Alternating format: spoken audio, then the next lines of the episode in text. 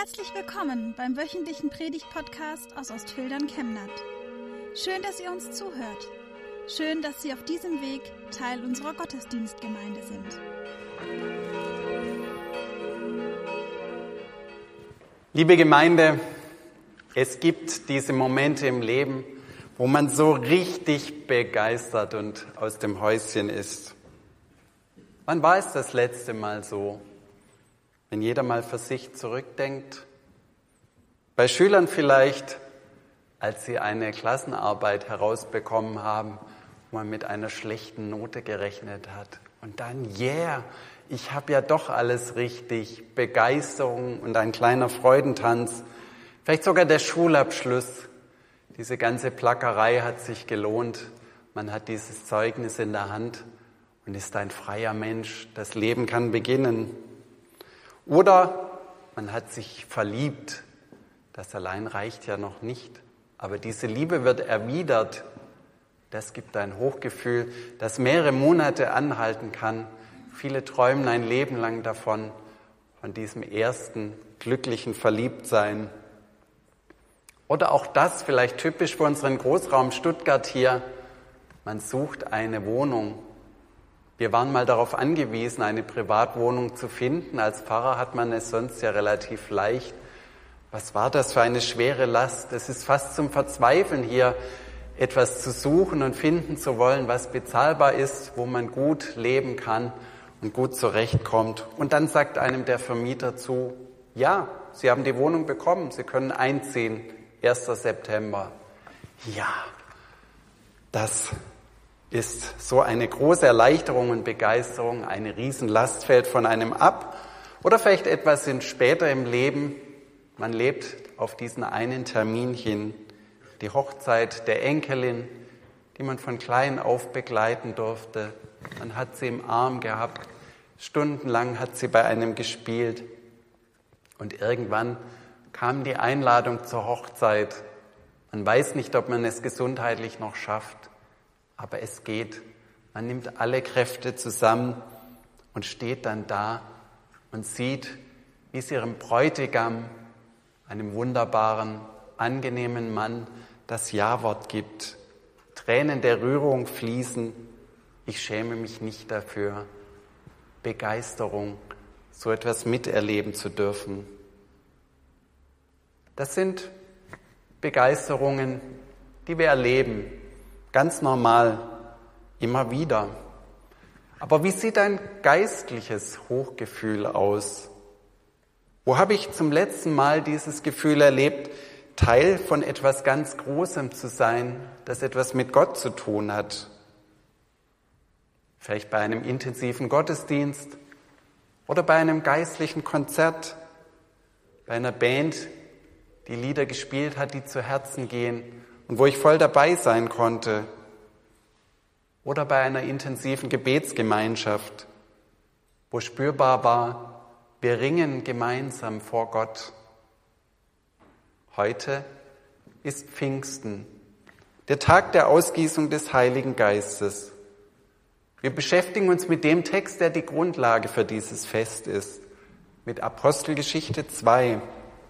Dort wo Lukas ausführlich berichtet, was passiert ist, hören wir diesen Predigtext, der auch ausgelegt wurde, zum Mitlesen. Ich lese nach der Übersetzung der Basisbibel. Dann kam der Pfingsttag. Alle, die zu Jesus gehört hatten, waren an einem Ort versammelt. Plötzlich kam vom Himmel her ein Rauschen wie von einem starken Wind das Rauschen erfüllte das ganze Haus, in dem sie sich aufhielten. Dann erschienen ihnen etwas wie züngelnde Flammen. Die verteilten sich und ließen sich auf jedem einzelnen von ihnen nieder. Alle wurden vom Heiligen Geist erfüllt. Sie begannen in fremden Sprachen zu reden, ganz so, wie der Geist es ihnen eingab.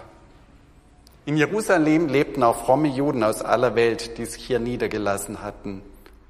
Als das Rauschen einsetzte, strömten sie zusammen. Sie waren verstört, denn jeder hörte sie in seiner eigenen Sprache reden.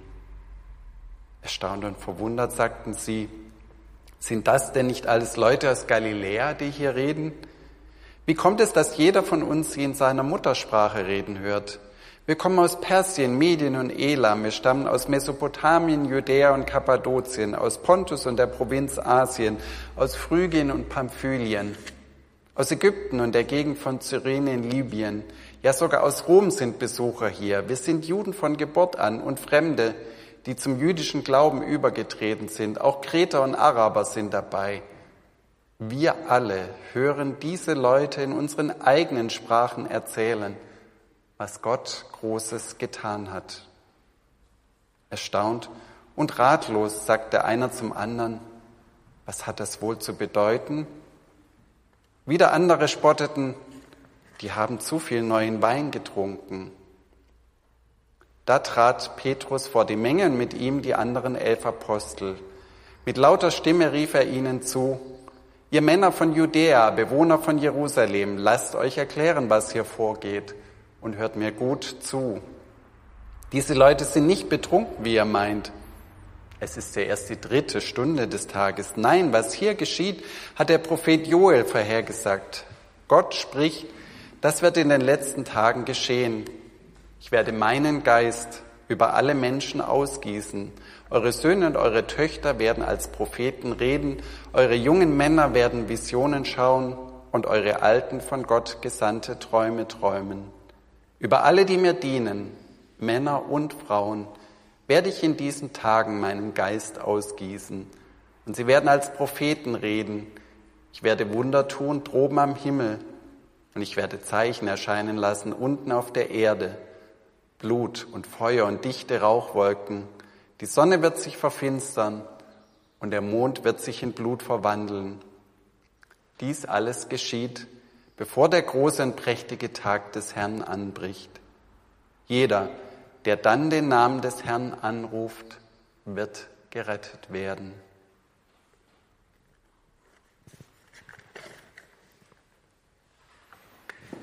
Soweit also unser Predigtext.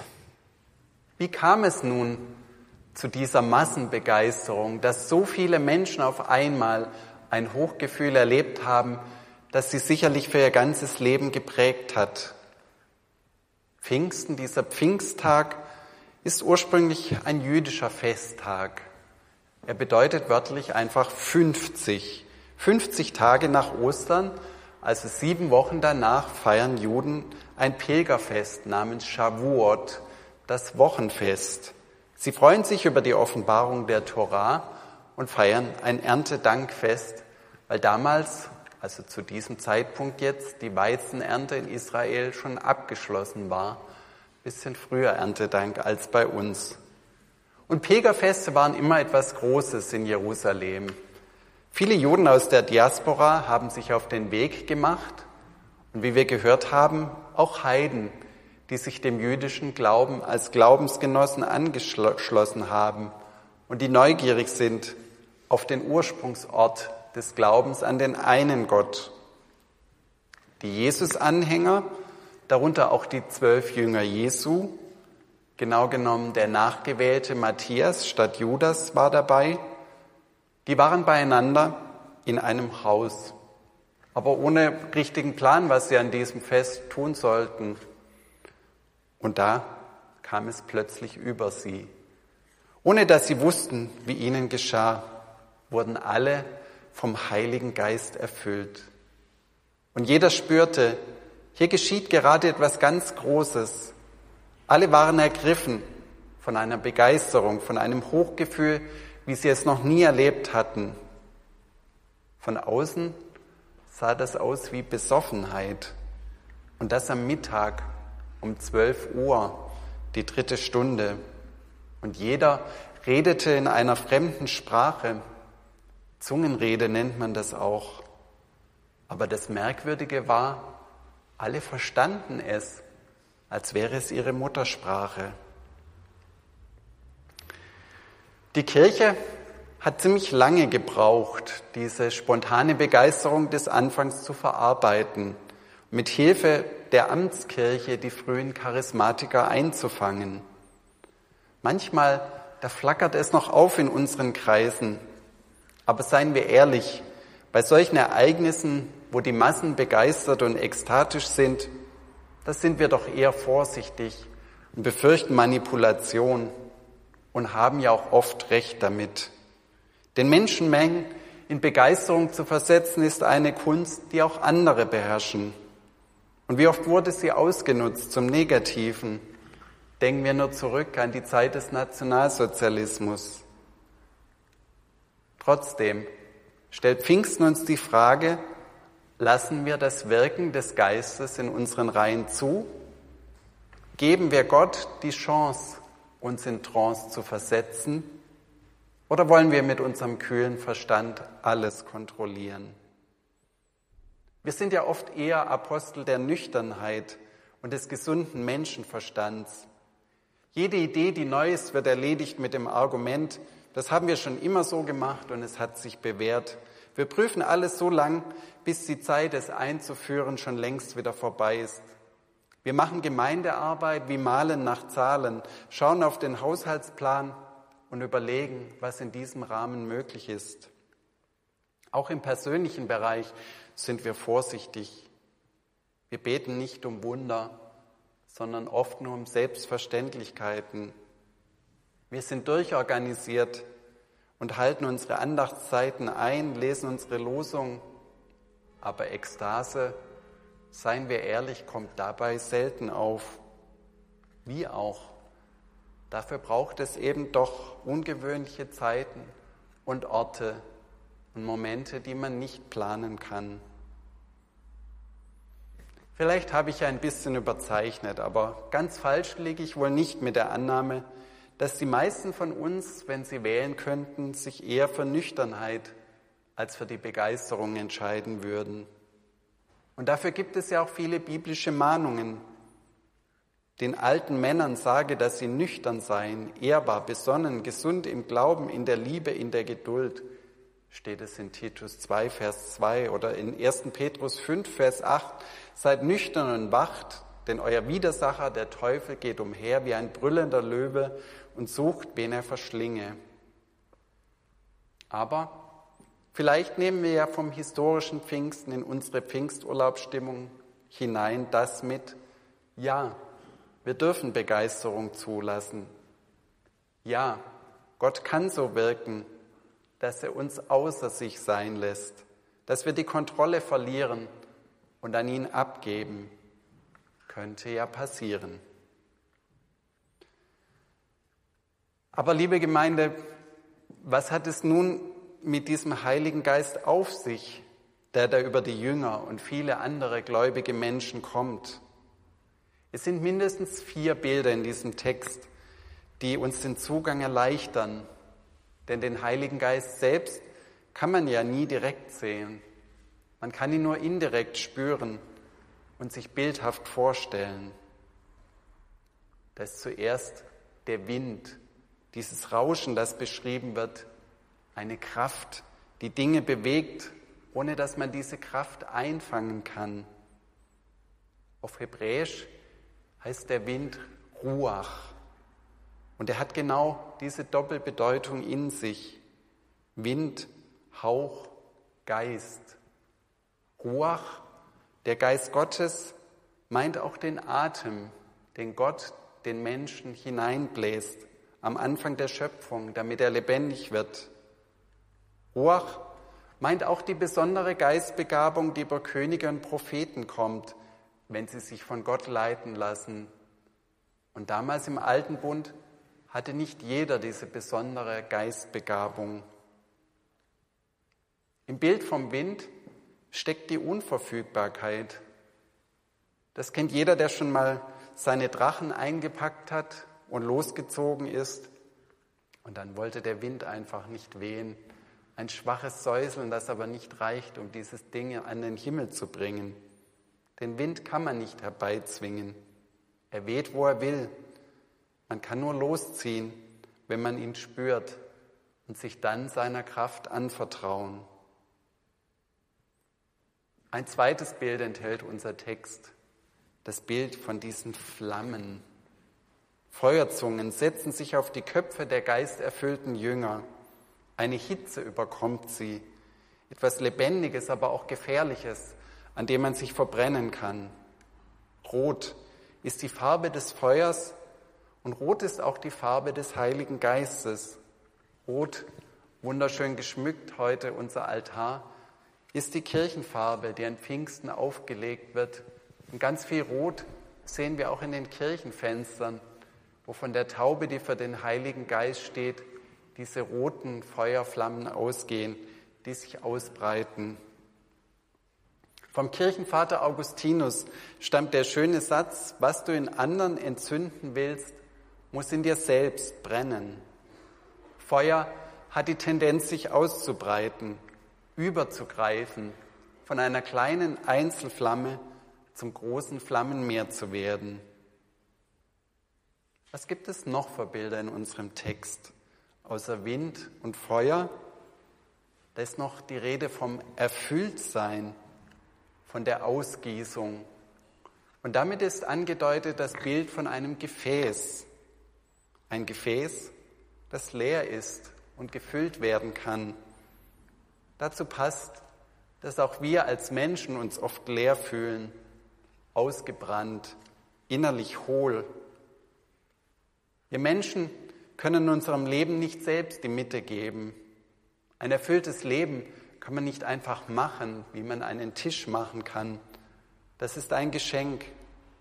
Unsere Bestimmung kommt von außen her.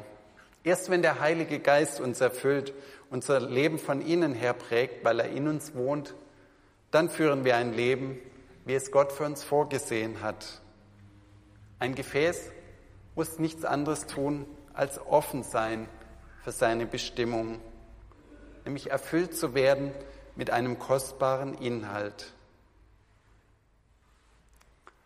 Noch ein viertes Bild erkenne ich in unserem Text.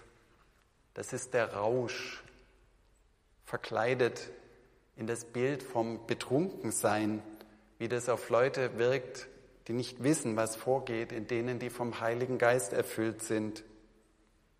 Das ist eine Form von Begeisterung durch den Heiligen Geist, die uns ein wenig fremd geworden ist. Zungenrede und ekstatischer Tanz, erhobene Arme und eine Kraft, die von unserem Körper Besitz ergreift, ohne dass wir sie kontrollieren können. Visionen und Träume, die einen überkommen und die eine Bedeutung von Gott her haben. All das sind Wirkungen des Heiligen Geistes und sie werden an vielen Stellen im Neuen Testament beschrieben. Natürlich können sie auch vorgetäuscht sein. Natürlich gibt es in manchen Gemeinden den Druck, in solchen Formen den Glauben zu leben. Aber leugnen lässt es sich nicht, dass der Heilige Geist auch so wirken kann, dann und wann. Ein letzter Punkt ist mir noch wichtig an diesem Text. Er hängt damit zusammen, dass dieser Text wohl der meistgefürchtete für alle Lektoren ist. Denn wenn man an Pfingsten Schriftlesung hat, dann ist oft dieser Predigtext dran. Und dann heißt es, wir stammen aus Mesopotamien, Judäa, Kappadokien, aus Pontus und der Provinz Asien, aus Phrygien und Pamphylien, aus Ägypten und der Gegend von Cyrene in Libyen, ja sogar aus Rom sind Besucher hier. Diese Aufzählung ist so wunderbar, man muss sich das auf der Karte mal anschauen. Da wird eine Riesenkarte gezeichnet, wo die Leute alle herkommen. Und egal woher sie kommen, können sie die Jünger in ihrer Muttersprache hören. Egal zu welchem Volk sie gehören, egal welche kulturellen Wurzeln sie haben. Pfingsten, es ist auch das große Fest der Völkerverständigung. Es ist der große Gegenentwurf zur babylonischen Sprachverwirrung. Denn damals ging das Ganze ja los, dass die Menschen sich nicht mehr verstanden haben, weil sie plötzlich verschiedene Sprachen sprachen. Und die Sprache ist ja nur ein Symptom dafür, dass wir auch in unterschiedlichen Kulturen leben, unterschiedliche Dinge eklig und abstoßend finden, dass wir andere Dinge gewohnt sind und die Nase rümpfen, wenn Menschen aus anderen Völkern sie anders machen obwohl man das wahrscheinlich genauso gut tun kann. Gott hat die größenwahnsinnigen Menschen zerstreut in Babylon und sie mit der Sprache bestraft, dass sie sich nicht mehr verstehen konnten. Und nun plötzlich, seit Pfingsten gilt das nicht mehr. Erfüllt vom Heiligen Geist versteht man auch in einer anderen Sprache, wenn jemand von der Liebe Gottes redet, von seiner Bereitschaft, allen Menschen zu vergeben. Das, was an Pfingsten begonnen hat, ist wahr geworden. Der Glaube an den wahren Gott erfordert nicht mehr, dass man zu einem bestimmten erwählten Volk gehört.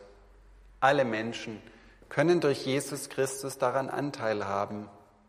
Alle können verstehen, was Petrus in einer langen Predigt verkündigt, die weit ausholt und sich an unseren Predigtext anschließt, die Geschichte von Jesus, seiner Kreuzigung und Auferstehung. Aber trotzdem tappen die Völker immer wieder in die Falle des Nationalismus, auch und gerade in unserer Zeit. Da liest man Nationenrankings, wie sie mit dem Virus zurechtkommen. Wir in Deutschland feiern uns als clevere Wissenschaftsnation mit geringen Infektionszahlen. Und wir sehen nicht das Leid der anderen, die die Pandemie stärker getroffen hat. Die menschlichen Schicksale, von denen jedes einzelne schlimm ist, die Namen der Toten und die Familien der Trauernden. Grenzen werden in unseren Tagen ohne internationale Absprachen eigenmächtig dicht gemacht. Vorurteile flammen auf, als wären asiatisch aussehende Menschen plötzlich gefährlich, nur weil das Virus sich in Asien zuerst am stärksten ausgebreitet hat. Der Heilige Geist überwindet Völkergrenzen. Und die Missionare aller Zeiten wollten immer, dass das auch so bleibt und dass alle von der Botschaft der Liebe Gottes erreicht werden. Lassen wir nicht zu, dass Fremdenfeindlichkeit unseren Alltag und unsere Gesellschaft prägt. Liebe Gemeinde, heute ist Pfingsten. Pfingsten nennt man auch den Geburtstag der Kirche.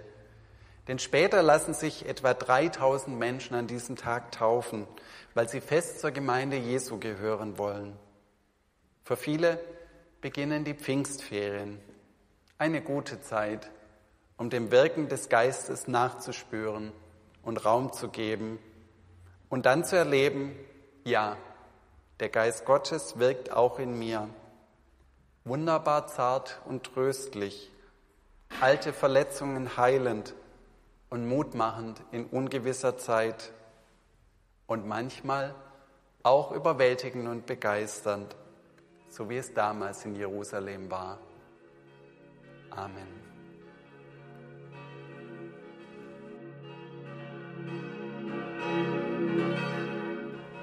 Wir wünschen eine gute und gesegnete Woche und hoffen, dass Sie nächste Woche wieder dabei sind oder wir dich beim nächsten Mal im Gottesdienst vor Ort sehen.